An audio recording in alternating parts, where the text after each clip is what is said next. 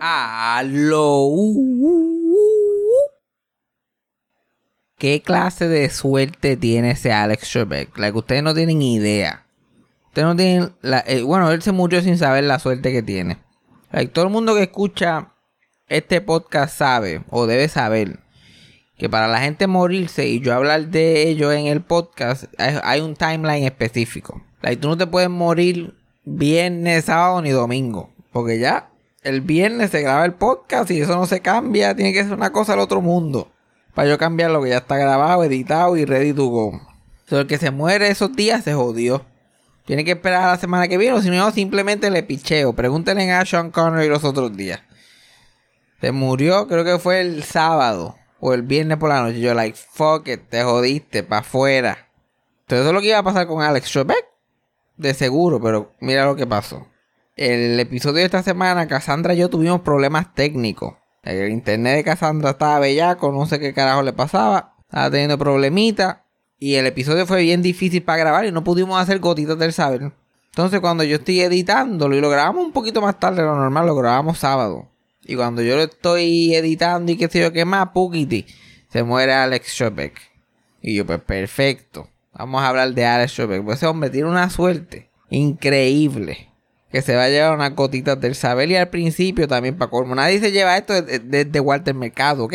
Desde Walter Mercado. era el espíritu de Alex Trebek era el que estaba jodiendo el internet de Cassandra los otros días. Y por eso que estamos aquí. Alex Trebek es una institución americana, no solamente el show que él hostió por 36 años, casi 37, Jeopardy. No solamente ese show era una institución, pero Alex Trebek se, se convirtió en una institución americana.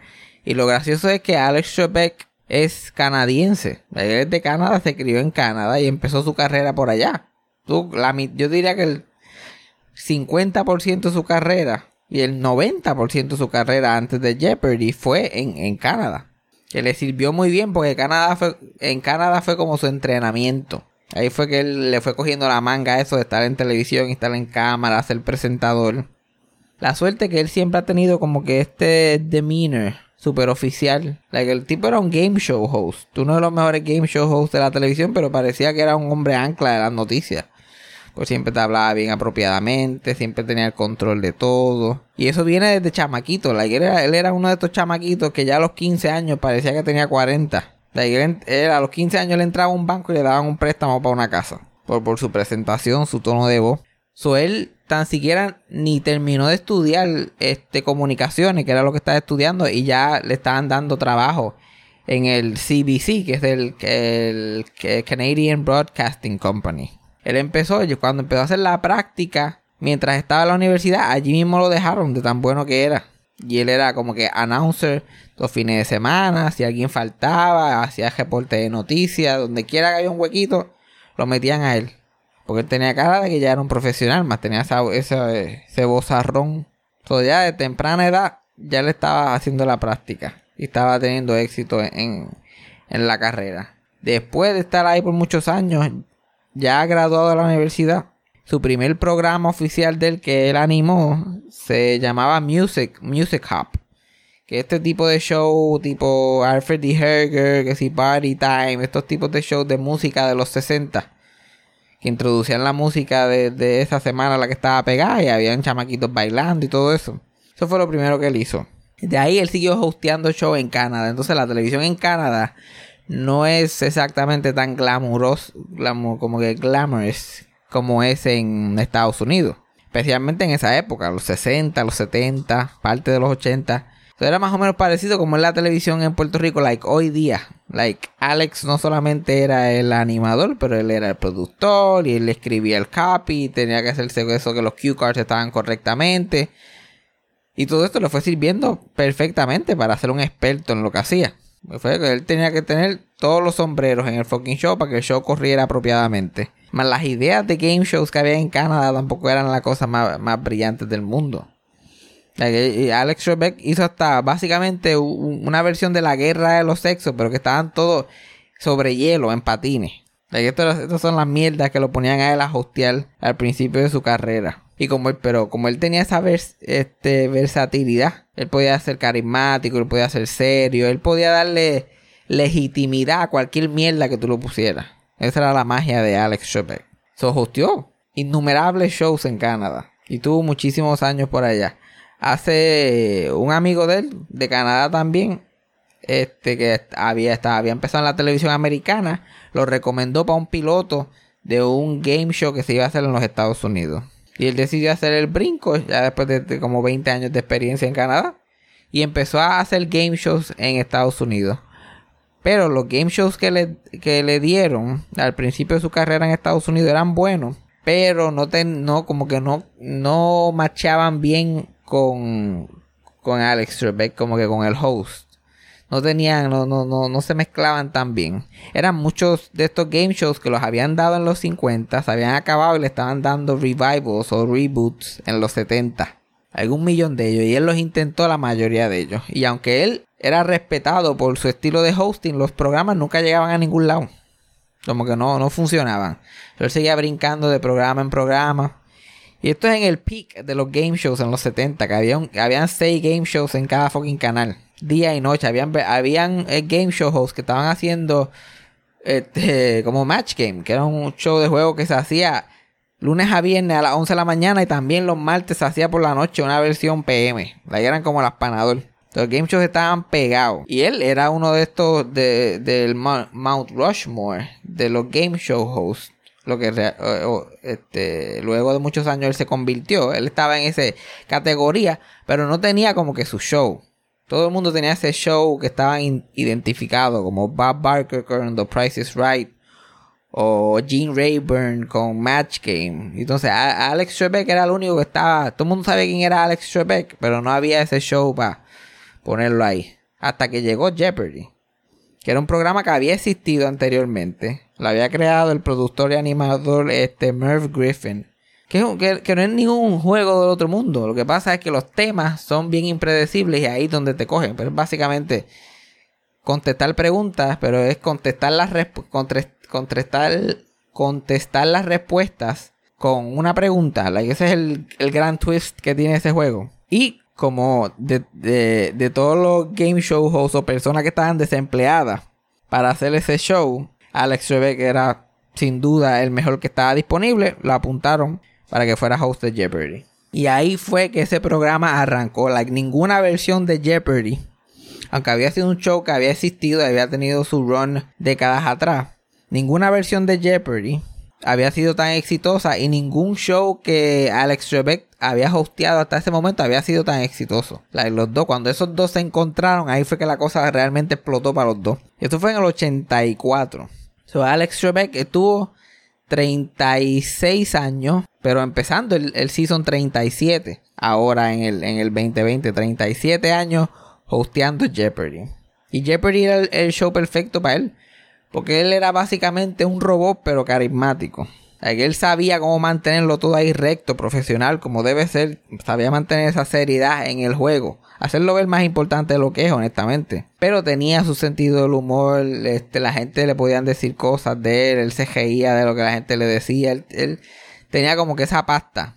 Nunca rompiendo esa imagen de game show host, pero siempre demostrando ese lado humano constantemente, que es, eso es lo difícil cuando tú eres animador de televisión o, animador de programas de juego, como que mantener ese balance, balance entre el robot que tiene que fucking velar por todo y que todo sea como tiene que estar y mirando el reloj y los concursantes y la pregunta y el teleprompter y los jueces y a la misma vez ser lo suficientemente carismático para que la gente te quiera ver todos los días. Ahí que realmente está el, el, jueguito de eso.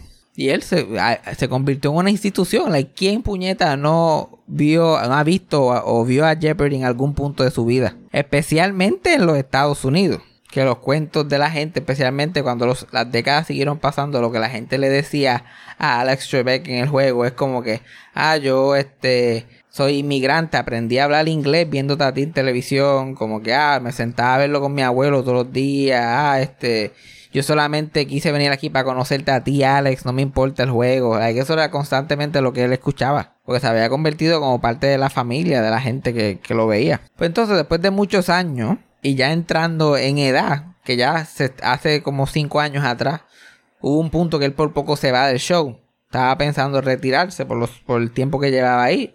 Le ofrecieron un montón de chavos. Los productores pensaban que el show no podía continuar sin él, so él firma dos o tres contratos más. Y pero entre una cosa y otra lo diagnostican con esto de que fue lo que murió este cáncer este de páncreas, si no me equivoco.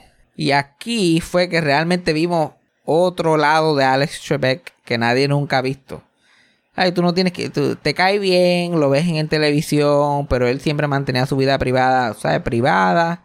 No tenías que preocuparte mucho por. La gente que lo veía lo quería mucho, pero no tenía que preocuparse por él. Entonces, de momento, sorprendentemente, alguien que había tenido su vida privada por tanto tiempo decide hacer esto público inmediatamente. Lo diagnostican en febrero y en como marzo él sale en el medio del programa y dice, mira, by the way, tengo este tipo de cáncer, está en eh, la etapa eh, stage 4, que es sumamente eh, peligroso, ya no hay mucho que se pueda hacer en ese punto, pero yo voy a seguir luchando. Hace hasta un chiste de que tiene un contrato con, con los productores de Jeopardy hasta el 2022, o no se puede morir. Y para adelante, para allá, él sigue trabajando, no se coge nada de tiempo libre. La suerte es que estos shows de, de juego en Estados Unidos se graban. Se pueden grabar tres meses de show en dos semanas. Pero tampoco es que él se tenga que matar mucho, tenga que ir todos los días. Pero él continúa trabajando. Eso fue en marzo del 2019 que él este, revela que tiene ese diagnóstico. Pasa por el tratamiento, continúa trabajando se convierte en el niño símbolo de esta enfermedad, este tipo de cáncer que, muchísima gente muere constantemente. Y llega un punto que hasta él mismo como que se arrepiente de, de ir público con la enfermedad por la presión que estaba sintiendo, porque mucha gente lo estaba viendo como la última esperanza de ellos en su vida privada. Como que gente que lo estaba viendo en televisión que tenían el diagnóstico, ahora lo estaban viendo a él.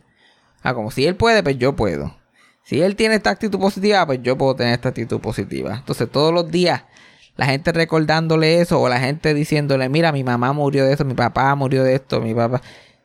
Like, como que se convirtió todo como que too much para él de momento. Y, y, fue todo bien drenante. Además de estar drenado físicamente por tratamiento tan agresivo, seguir trabajando y recibir todo este tipo de información constantemente.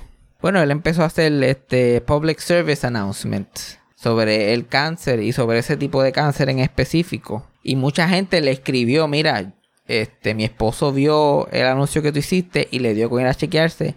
Le encontraron ese mismo tipo de cáncer, lo encontraron a tiempo, le salvaste la vida a mi esposo. Like, constantemente este tipo de mensajes todo el tiempo. Y yo no sé qué pasó entre medio de todo esto. Me imagino que pues lo que estaba pasando en el mundo, la pandemia. Después, meses después, pues, siguió complicando la cosa. Pero llegó el punto de que él en su entrevista y en su comentario empezó a hacer como que estaba siendo más positivo sobre la gente y lo que la gente le decía y lo que él sentía del apoyo de las personas. Pero empezó a, hablar bien negativamente de él sobrevivir. Pero con una tranquilidad cabrona. No, yo, este. Porque él cumplió 80 años hace como dos meses. Solo estaba en sus 78 cuando el diagnóstico, tratamiento 79. Solo estaba como que esto me pudo haber pasado en cualquier momento de mi vida. estoy agradecido de que fue en esta etapa ya final prácticamente que yo puedo decir que he vivido una vida, que he sido feliz, que he hecho lo que quiero, que mis hijos están grandes. Entonces empezó a demostrar mucho agradecimiento por ese aspecto y también por el aspecto de que la vida es como que la vida está abierta. Tú te mueres un día, pero tú nunca sabes cuándo te vas a morir es bien raro tú tener algún tipo de idea o que la gente alrededor tuyo tenga algún tipo de idea de que tú algún día no vas a estar. Que la gente eso tenga eso presente. So, cuando él cayó en este diagnóstico, él, todo el mundo que había sido afectado por él en su vida de alguna forma, ya sea personalmente o por televisión o por el trabajo que había hecho, empezó a decirle lo que, lo que él significaba para, para, para ellos, lo importante que era, lo mucho que lo querían y él se sentía privilegiado por ese aspecto también de la enfermedad, o que estoy enfermo, puede ser que no lo vaya a durar mucho tiempo, pero estoy recibiendo todo este tipo de cosas que la gente normalmente antes de fallecer no, no recibe. No es como que uno sabe dos semanas antes que se va a morir y hace como que el Big Farewell Tour. Y ahí se multiplicaron la gente que iba a Jeopardy solamente a conocerlo a él, cuando ya sabían que estaba enfermo y lloriqueos y, bueno, ese hombre tenía que estar drenado. Cada jato habían concursantes llorando que qué bueno que llegaron antes de que él se fuera del show o que se retirado, que pasara algo. tenían ese hombre drenado completamente. se este, ahora en, marzo del 2020 cumplió un año del diagnóstico, que es bien pocas personas que llegan al año de ese diagnóstico. Pero ahí mismo empieza la pandemia y interrumpen la, la, grabación de Jeopardy por varios meses. Y él tiene que estar varios meses en su casa. En esos meses él decide escribir su, su memoir, su biografía. Que hace años se la estaban pidiendo esa biografía. Pero él no quería, él decía, él no, no lo encontraba relevante que la gente supiera de su vida privada. Eso nunca lo había hecho, pero ahora con este diagnóstico vino un listo y quería hacer una biografía no autorizada. Y Alex vio eso y dijo, antes que esta porquería salga, yo voy a sacar mi versión de lo que pasó, mi este récord oficial. Y lo negoció de cierta manera que el dinero que él haga de ese libro va a ser donado a una fundación de cáncer. Ahí como que encontró una forma de donar mucho dinero a estas caridades que a él le importa y todo eso. Y a la misma vez joder al tipo que quería sacar una biografía no autorizada de él. Ahora en agosto, creo que fue, si no me equivoco, empezaron a grabar nuevamente Jeopardy con, con el distanciamiento, renovaron el set, haciendo pruebas constantes y todo eso. Y eh, para ese mismo tiempo, este, Alex dejó el tratamiento. Llegó al punto de que estaba tan débil y su calidad de vida estaba tan baja que él tomó la decisión de que yo voy a seguir haciendo el show hasta que pueda. Pero ya yo creo que esto no voy a seguir buscando tratamiento. Porque para vivir y sentirme miserable como que no es la idea. Especialmente en esta etapa de la vida que estoy. Entonces simplemente empezó a trabajar. Empezó a trabajar ahora en, agosto y ahora el 8 de noviembre pues falleció. Por lo que tengo entendido ya él grabó un montón de episodios y el último episodio de Jeopardy hosteado por Alex Trebek va a ser el 24 de diciembre. El, episodio que, el último episodio que va a estrenar. ahora la pregunta es cómo van a manejar esa situación. ¿Van a conseguir a alguien para enero y van a jancar? ¿Van a jancar un poquito después? Porque hay gente que está diciendo, ah, no, que Jeopardy y Alex Trebek, esos son la misma cosa, no se puede continuar el show. Pero ese show hace demasiado dinero y es demasiado exitoso para simplemente acabar con él. Entonces la pregunta es quién va a cogerle ese trabajo. Y ya, ya no queda nadie realmente que le gusta hacer ese tipo de game shows. Alex Trebek era el último, la última persona trabajando en la televisión que en su descripción de trabajo estaba like game show host. Ya nadie es game show host. Ahora la gente son comediantes y hostean game shows, son actores hosteando game shows. Ya esta época de game show host pelado se acabó. Y yo siento que necesitan a alguien de ese tipo, ese tipo de persona para que continúe el show. La pregunta es dónde, dónde están ese tipo de personas. Edgar se murió, era el único que está actualmente trabajando porque Bob Barker está vivo todavía, pero se retiró hace muchos años y él, era el último de una generación.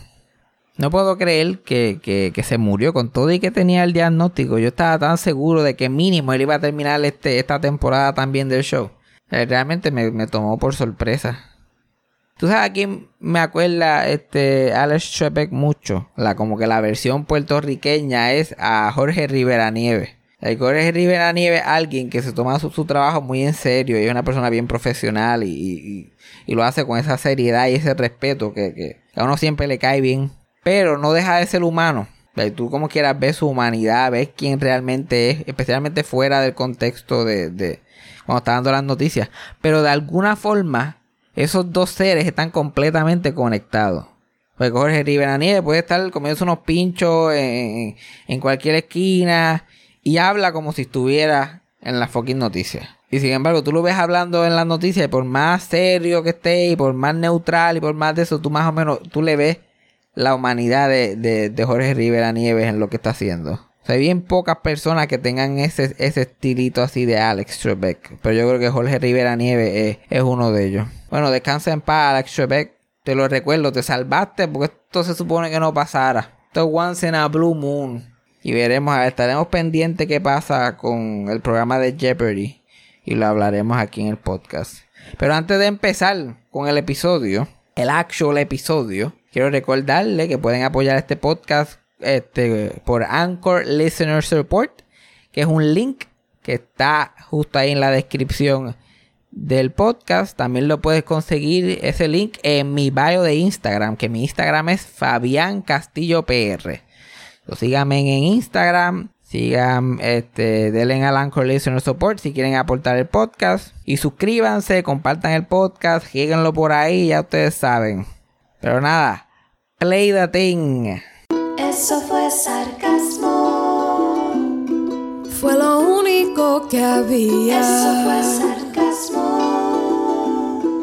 Lo escucho todos los días. Eso fue sarcasmo. En el trabajo tú tranquilo. Eso fue sarcasmo. Con Fabián Castillo. Bueno, ya tenemos un nuevo gobernador y ya se ve el progreso porque el internet de Cassandra no sirve. Estamos, grabando esto a duras penas, no la puedo ni ver. Es una vergüenza que un podcast que se escucha tanto como este. Nosotros tengamos esta tecnología tan mierda. Eso es lo único que tenemos al lado de nosotros, la mierda. Pero como somos pobres, aquí no hay fibra óptica que valga. Aquí no hay- lo- la única calidad que hay aquí es el entretenimiento. Todo lo demás es una mierda. Literal. El production quality. Sí, el production, y no, lo quieren en video. El production quality es una mierda, es una basura. No sirve. Solamente dos profesionales como nosotros podemos como que llevar algo de calidad a pesar de. Exacto, exacto. Muy bien, eso me gusta. Yo estoy aquí a, a ciegas, a ciegas, mirando una pantalla. Porque pues de, de hecho, like, Cassandra yo la escucho, pero casi no la escucho. Yo no sé si es que yo me estoy quedando sordo. Porque yo soy, yo soy así. yo- yo me estoy dando cuenta que yo estoy ciego. Como que yo estoy sordo cuando estoy ciego. Yo soy de esa gente que si me estás hablando y yo no tengo los espejuelos puestos, yo no entiendo qué tú me estás diciendo. So, veo que se está reflejando nuevamente aquí. Y mi mamá es igual. Mira, yo estoy, puedo estar hablando de manera, cállate la boca que no tengo mi espejuelo. No te entiendo nada.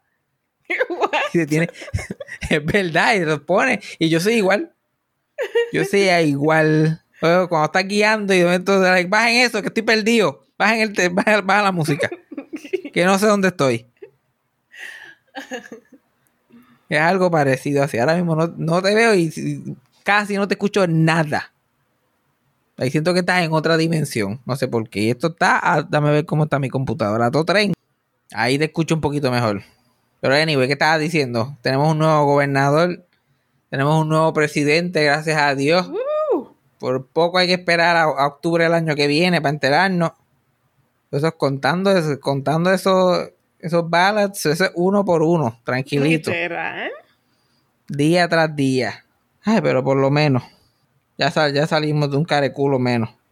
Y esa gente, eso allá en Washington, eso no, no tiene ni sentido. like, pa- si fuera una parodia, ya la gente hubiera de- la hubiera dejado de ver ya.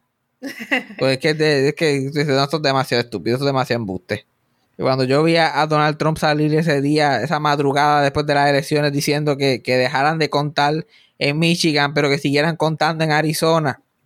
It's- yes, es, ah, mira, yo me quedo sin palabras porque este tipo, él quería ganar a cojones, ¿verdad? Pero después los seguidores en, la, am, en las puertas de donde están contando, ¿no? Que dejen de contar. Y en el otro lado, Sí. sigan contando. Es como que, Motivado, motivado. Pues que la gente, yo no sé, la gente se deja llevar por otras cosas, no es, no es el presidente. la- se le lavan el cerebro con otros ideales. Esa gente no están gritando ahí porque le gustan los hombres anaranjados. Esa gente, debe haber esa- alguien. esa- ese- se debe haber un, debe haber siempre, siempre está el freak, siempre está el freak. Like, I actually enjoy it. Like, era fan de él desde The Apprentice. Sí, Debe haber uno que pensaba que ese era su ídolo desde antes, pero la mayoría de la gente son ideales como que si el aborto, que si matrimonio gay, siempre hay algo que ellos le afecta tanto. Los fuera del otro mundo. taxes. Ajá, yo no sé cuál es el también le- ninguna de esa gente tiene, tiene chavo, la que están ahí gritando stop the counting. Si tuvieran chavo, si tuvieran chavo para que el gobierno les quitara, estuvieran en sus casas tranquilos, no estuvieran ahí con gojas rojas mojoneando. La gente que gasta sus chavos en gorra no tienen chavo. A menos que canten trap o algo por el estilo. Porque eso, no- no- no- no- la- yo entiendo, yo entiendo ese fenómeno, porque yo vengo de ese fenómeno. Si Donald Trump le ofrece la estadidad a Puerto Rico, mi mamá estuviera ahí gritando stop the count, con ese gusto. Stop the count. Y yo, pero ¿por qué? Ay, FJ, no venga con tu cerebro lavado de allá de San Juan. ¿Ustedes creen que los votos deberían ser contados? Y yo, bueno, sí. Y allí Fajá gritando stop the counting. No solamente, no solamente ese, eso que no tiene sentido. Pero e, él y el, el, el Mayor Giuliani este, que ya no es mayor, ahora es el abogado personal. Mira, a ver si tú tienes que haberlo cagado en la vida, de ir de, de el mayor de Nueva York a ser el abogado personal de Donald Trump. Este gobierno de Trump no ya, ya pasó lo absurdo hace 500 años atrás. Tras que ellos quieren hacer un, un reclamo porque aparentemente los votos azules son ilegales. Eso es lo que ellos quieren decir. Ojalá, ojalá que yo pueda ir con ese caso aquí en Puerto Rico. Pero no, los votos azules no se pueden. Y ya, y terminado. Pero no, eso no es así. Los votos azules cuentan. Y el, y el Giuliani ese atacado allí. Entonces, mandan a hacer la conferencia. Yo estoy seguro que esto fue lo que pasó, porque es que no hay de otra.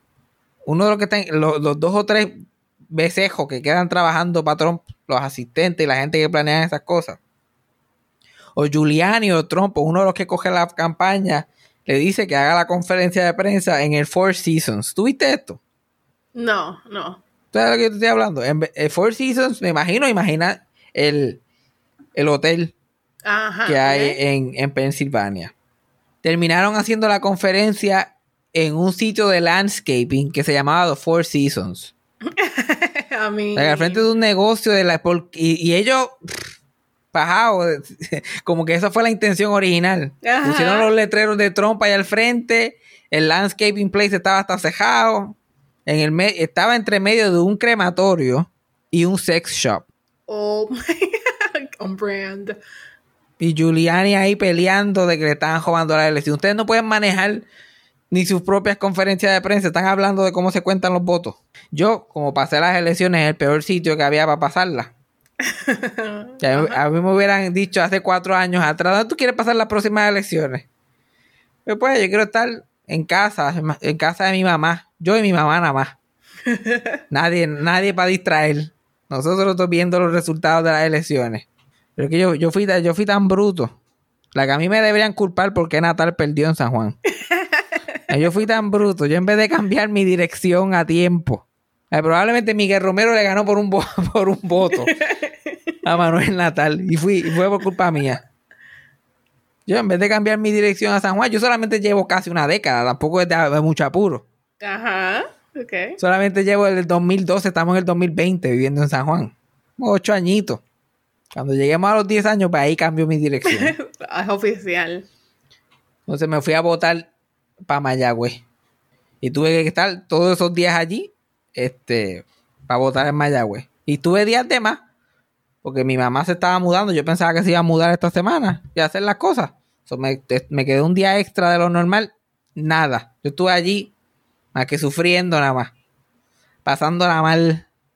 Ay, bendito. Por eso yo, a mí, las elecciones me dejaron de importar eh, después de cierto punto. De lo importante era salir de allí. A mí, que gane Pierluisi, que gane Trump, que tenga lo que tenga que pasar, pues yo me voy. yo me voy para el carajo y eso es ahora.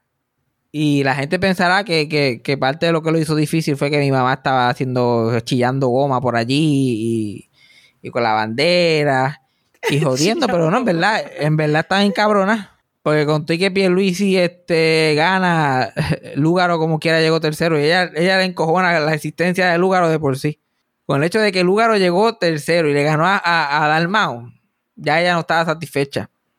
Ya ella se, la había- se le habían dañado las elecciones para siempre. Y después lo de Natal fue lo, fue lo último para acabarle de joder. Que yo le dije, mira, Natal puede ser que gane. Antes de, de, de los votos, antes de las elecciones, yo con Natal puede ser que gane. Ajá. En Natal, las, esas alcaldías, la gente no piensa tanto en partido, piensa en, en, en candidatos o en cuestión de alcaldía. O sea, a lo mejor no, te no se arriesgan con victoria ciudadana en gobernación, pero se tiran un, un Manuel Natal.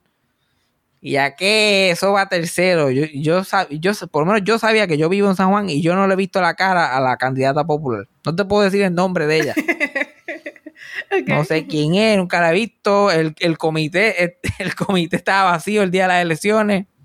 Sabrá si ella fue como la del otro candidato ese que se había muerto de COVID y ganó. Ah, eso estuvo cabrón también. Oh my God. A la gente le encanta.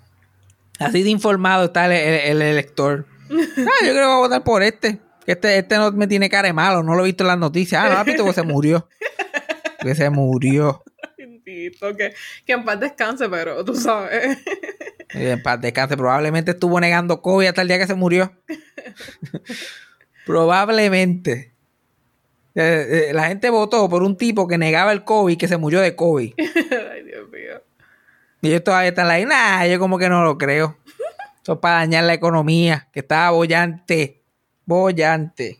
Exacto. Mira, eso es verdad. Yo, toda esa gente que me dijo en el banco que después de las elecciones el COVID se iba a acabar. Yo todavía estoy esperando. Porque ellos juraban el día después se iba a acabar el COVID. Pero toda esta gente que iba al banco, todos estos republicanos, y me decían, mira, que el COVID se va a acabar el 4 de noviembre. Cuando eh, tengamos nuevo presidente, o cuando se acaben las elecciones, ahí el COVID se va a acabar, porque esto es un show, y yo todavía estoy esperando que se acabe el COVID. Porque No, ya bueno, es si el tú- 7. Ya estamos en el 7, y me dijeron que el 4. Pero tú chequeas la frente de la Casa Blanca y para cualquiera dirá que se acabó. Eso está explotado de gente allí. Uno, se creen que porque tienen mascarilla pueden estar uno encima del otro. Ahí, ahí al frente de la Casa Blanca deben, deben de haber orgía ahora mismo. Y pues, Ay, como, no se, como se tiene la mascarilla puesta, ellos se creen que pueden hacer chingotear, hacer lo que les da la gana, uno encima del otro. Y no le va a pasar absolutamente nada. Ay, pero gracias a Dios que salí, que se, por lo menos ya gane o pierda quien sea, ya salimos de eso, ya no hay que pensar en eso más nada. Ahora, ahora las cosas más importantes como el coronavirus. Ajá, exacto. Pero yo se lo, yo se lo dije a mi mamá que, que Natal no se podía, como que Natal tenía break ahí y estuvo ganando hasta por parte de, de- de el conteo. Pero mi mamá no hace caso. A mí como no me hacen caso. Hablan- hablando de no hacerme caso y hablando de tú tener la historia. ¿Qué fue lo que te pasó a ti el sábado? Que yo te, que yo te dije a ti. Que yo te dije a ti. ¿Sabes qué está? Yo, que, que yo estaba arrebatado el sábado, no, yo ni me acuerdo. Ah, Esto fue antes de las elecciones, by the way. Esto fue no, el sábado no, antes de- no, no, porque tu mamá te llevó. Ah, Exacto. Yo estaba, esto fue antes de yo salir a Mayagüez esta, esta semana. Está, vamos a, a, a, a, a janguear un sábado. Que normalmente casando ya hablamos por teléfono, vemos una película o algo. Whatever. Y esta coge y se cae. Yo no, no me, yo no sé cómo. Me lo ha explicado 20 veces. 20 veces no entiendo qué está pasando. Se cae y por lo que ella me describe el dolor y mi experiencia que yo me jodí el tobillo los otros días, yo le digo, deberías de ir al, al doctor mañana, por lo menos a la sala de emergencia para que te la chequee. No, no, está bien. Me duele solamente cuando lo muevo. excelente. Excelente. Solamente cuando lo muevo es que me duele, pero aparte de eso está bien. Chilling y pues yo, y yo toda la vida, a mí, yo me quejo de mi familia, joder, todo el tiempo, especialmente los castillos, siempre están encima de mí. Pero yo estoy tratando de cambiar, estoy tratando de romper el ciclo. Ajá. Pues yo confío en su criterio, le digo, pues está bien, si tú dices que no necesitas nada, dale. Al otro día le pregunto, ¿cómo está la pierna? Bien, me duele, pero... ¿Y va el doctor? No. ¿Está bien? Sí, está bien. Después de eso yo voy para Mayagüey. Obviamente tengo otras cosas en la mente. La semana sigue y yo veo que ella sigue yendo a trabajar. Y está en su casa y me escribe como si nada. Yo siento que nada está pasando. Para mí se me olvida. Yo siento que ya lo del pie pasó. Ajá. Y ella no dice nada. Ella ahí con el pie a punto que se lo corten. Y allí en el banco, todo el mundo muerto. Nadie, nadie, nadie se da cuenta. Y vienes tú el viernes. Esto fue el sábado, el viernes. rápido, lo convierte en mi problema. Ya que yo le dije lo que tenía que hacer hace días atrás. Envía un mensaje de que, ay, me duele el pie, que si esto, que si lo otro, que si... Y me envía una foto y tiene el pie hinchado. Yo, para mí no está normal, ¿ok? Y yo le digo, mira, tú tienes el... Y, y, y, by the way, que quiero que la gente entienda el riesgo que yo me tomé. Porque yo, yo tampoco tengo el ojo más perfecto del mundo. Imagínate que una mujer te enseña una foto de un pie y tú tengas que decirle si está hinchado o no. La, presión, la presión, eso fue, eso fue un, eso fue un call ahí de uff. Ay, coño, y si no está hinchado nada, y si así es el pie. Yo tuve que pensar esto bien. Pero, a ver, y suerte que yo soy bien annoying y siempre estoy tocándole los pies y jodiéndola cuando estoy allá. Pero ve, se nota que está como que hinchado, especialmente la, el área de- del tobillo. El tobillo lo tiene soplado. Pero yo se lo digo y ella deba- debatiendo. Ella, ah, ¿de verdad? ¿Tú crees? Y yo, yo creo. Like, mira ese pie. ¿Y cuándo fue que tú, ah, no fue que hasta tu maíz te dijo que, que estaba hinchado que tú fuiste al doctor? Ajá, porque yo le mandé la misma foto y yo, mami, este pie está, está hinchado. No, yo le dije como que está un poco más hinchado que el otro o, o no. Y ella, "Ah, está mucho más hinchado que el otro. Um, ¿Qué te pasó? Y vete al doctor. Eh, Hasta que yo lo- estuve una semana diciéndolo. Se lo tiene que decir la May una vez para que haga caso. ¿Cómo? Explícale a ellos cómo fue que tú te caíste, a ver si yo por fin entiendo. Eh, Mira, yo no sé bien, ¿ok? Yo estaba comiendo en mi sofá tranquila y dije, ah, voy a coger más comida. Entonces me paré y de verdad no sé, no sé. Sentía el pie que estaba como dormido, pero pero like, tú, tú, te, tú, tú te paraste y cuando viniste a ver, estabas trabajando en el banco el, el viernes y me preguntaste si tenía el pie hinchado. Eso fue lo que pasó. en lo que pasó entre medio no, no estás muy segura. No, literal, es que de verdad no sé, porque yo que el pie está como que dormido, pero cuando tu pie está dormido tú puedes caminar todavía. Solo que sientes el calambre. Pero de repente me fui como que yendo para el frente, me di en la rodilla como en la esquina del televisor, que tú sabes está el televisor. Y me caí ahí, el plato salió volando y me dio una encojonada. Pero después, después me empecé a reír. Que fucking pare con el televisor. Se mete en el mismo medio entre la cocina y tú. Porque ese, te- esa televisor y esa pared está en el mismo medio entre la estufa y el sofá. Sí, exacto. No te- eso fue lo que se te puso en el medio sin avisar. Pero yo asumo que lo que pasó fue que con el pie dormido se te viró el pie, se te viró el tobillo. Y ahí se te jodió y ahí por ahí te caíste. A, lo mejor estando con el pie dormido pisaste con el tobillo así todo doblado. Porque no es que no hay otra forma. O se te, ahí mismo se te viró el tobillo. Mira, yo sé que estaba en el piso y me, y me dolía porque me, me dolió, pero no fue como que, ay, Dios mío, no fue nada de morirse. Yo pues me paré de nuevo y seguí para la cocina. Pero cuando te sigue doliendo y no puedes caminar porque te duele, no te hace, no te hace pensar, oye, debería de, de ir a un doctor. No, y después también fue una. Porque me acuerdo que no teníamos planes y whatever, y después me, me arruinó el mood. Ya te desmotivaste. que ya, tenías un PowerPoint y listo y todo, que Sí. no había ni visto. Y después de eso ya, like, fuck it. Pero yo no entiendo cómo tú vas a, a trabajar todos esos días y te continúa doliendo. Y tú en ningún momento dices, oye, debes ir a cuando salga a trabajar, debe pasar por algún sitio. Nada. Ni me lo mencionaste a mí, de hecho. Para mí está como que, ah, sí, está lastimado, porque lo sigo moviendo, pero yo tengo que ir a trabajar. Yo no me voy a quedar en mi casa y no voy a decir, mira, no voy a ir a trabajar porque me duele un pie. No. Y yo estaba pensando, ah, pues nada, el fin de semana que tengo libre, pues ahí me quedo tranquila y whatever, y se supone que se sienta mejor. Pues, ¿Y qué te, qué te dijo el doctor? ¿No, no te jodiste nada por estar arrastrando ese pie así todos esos días?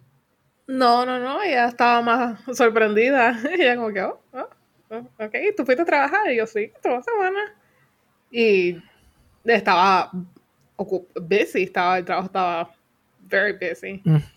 Y nada, ella como que, oh, pues mira, sí, tienes ahí un hairline fracture. Y si no llegas a venir, lo puedes empeorar. Eh, por lo menos no esperaste una semanita nada más, como seis días nada más, no, no esperaste tanto. Sí, No esperaste tanto, pudo haber sido mucho peor. tanto Pero yo no, show. pero la- que las mujeres están tan acostumbradas a sentir tanto dolor, tanto dolor. Sí, Que las mujeres pues. están, están acostumbradas a tener tantas cosas en el cuerpo, adolorías y, y latiendo y doliendo, que es como que, ah, tengo el pie jodido, fuck it. En el caso mío, yo también cuando me rompí el tobillo traté de picharle, pero a mí se me hinchó a las millas, el mío era mucho peor. No, es que tú tenías yes Ya. y todo. Y a mí se pie se me... Bueno, yo tenía yeso porque yo soy pobre. Se supone que me pusieran una bota, pero... Pero yeso me puso un yeso porque era lo que costaba, era lo que costaba menos. De verdad. Y ya. Y, me- y el yeso me lo quité yo para no tener que ir a otra cita más. Eso es lo que yo no entiendo. Tú tienes plan médico, tú tienes opciones. Yo piché por un par de horas porque yo no tenía donde caerme muerto. Yo, like, fuck it, vamos a ver si se cura o no. Vamos a hacerlo como los cavernícolas lo hacían. Coño. Echamos un poquito de boja de café, como la gente de antes, un poquito de boja de café. Y le echas dos, dos limones, muchachos. Eso queda nuevo. Y ya a las dos o tres horas eso estaba que parecía una empanadilla de esas, pero las que venden en los supermercados de pizza. Ahí ese pie estaba, aquí inflado completo. Y yo la anda para el carajo, este pie yo lo voy a perder. Y tuve que tomar medicamento y, y, y, pendeja, ¿no te dieron medicamento para el dolor? Bueno, ya dijeron, esta, esta mujer no importa un carajo, no le den nada. No, no, sí me dieron y las busqué y todo, pero yo no las tomé. Ya, eh, las tienes ahí para, cuando yo vaya para allá pasa tiempo. Cuando me aguja. Pues esas pastillas van a ser más buenas. No, son, es como Advil, pero más fuerte. Ya, chacho, ¿qué más uno necesita? Yo estoy aquí que hasta si un pote de Advil estuviera por aquí me lo metería. Dos medallas y tres potes de Advil. Ah, María. A falta de éribos, intoxicación. Pero esas son las únicas opciones para mí. Yo, no me, yo no me explico, yo no me explico. Yo la, la, la dejo, la dejo libre, no la jodo por una semana y esto es lo que hace. Se ignora una fractura. Por eso hay que estar encima de la gente. Por eso que eso de Castillo no se puede olvidar. Yo tengo que estar encima de ella con el que apaga fuego. Hiciste esto, fuiste a tal sitio. Que te aviso yo, yo teniendo plan médico iba a estar comiendo mierda. Ay, A mí no. me duele, un- me duele una uñita, voy para allá. Ay, no, yo no quería ir y fue mi mamá y ella ahí como que vete y yo te pago, lo que sea, pero vete, por favor, para yo estar más tranquila. Y yo, ay, nena, es un, me duele el pie, es- Pero, pero, la tú de verdad pensabas que no era, no te iban a poner nada. Porque eso se veía bien feo. No, de verdad, de verdad. Yo pensaba que es como que, ah, sí, whatever, te, te lastimaste whatever, pero no que tenía una fractura y tal ni nada. ¿Cuánto te cobraron? Es que no quiero que me grite. ¿Cuánto te, cuánto te cobraron? Nada. No me cobraron. Nada. Nada. Nada. Wow. Wow. ¿Y cuánto tiempo tuviste allí, by the way? Pues solo por... Ni una hora. Ni una hora, ok. Apuntando eso por ahí, para referencia futura. No tuvo ni una hora y no le costó nada. Bueno, estoy bien segura que un bill me llega por, por correo, pero lo que pasa es que cuando yo fui a hacerme um, laboratorios para, you know, lo que se hace uno eh, cada seis meses, la visita fue 75 pesos. Pues por eso yo no quería ir tampoco, porque yo no tengo 75 pesos para eso. Sí, pero eh, este, sala de emergencia es diferente. La emergencia es diferente que exámenes, porque acuérdate que si tienes, si tienes una condición que es ongoing, que te tiene que hacer exámenes médicos regularmente, eso es lujo. Eso, eso para los planes, tener una condición para los planes México es lujo. Ah, tú quieres atenderte eso, pues dale. Vamos, 80 pesos cada vez que vaya para allá. Que si tanto de esto, que si los medicamentos. Si es este emergencia, si es que te vas a morir, pues ahí no, no te cobran nada. Pero ahí es que te cogen, sabrá Dios cuánta gente no va para la emergencia porque se cree que lo van a clavar como hacen para los exámenes y para las otras cosas. Sí, literal. No, pero no tuviste ni una, ya sabes, para la próxima que piense una de esas, no tuviste ni una hora. Y eso que está explotado de COVID, porque esa sala de emergencia tiene que estar. Fíjate, ¿no? Era, yo, porque no era una sala de emergencia, era como un urgent care. Que son como que más basic, pero estaban haciendo pruebas de COVID y todo eso, pero tú las tienes que llenar online y tienes que esperar en el carro hasta que te llamaran. Yo como um, era para otra cosa, pues me dejaron en la sala de espera y era la única. Y tenías que usar mascarilla o podías estar ahí chilling. No, no, no, tenía que usar mascarilla. Ok, por lo menos. Sí, pues, Texas tú nunca sabes. Pero mira para allá, mira para allá. Y eso lo tenía calladito. No le costó nada y tuvo menos de una hora allí. Calla, esos detalles no. Si no es por el podcast, jamás me los cuenta. Chacho, ¿tú ves? Fabián tenía razón. Son bien pocas las veces que la tengo, so hay que aprovecharla. Fabián tenía razón. Y que quede en el récord.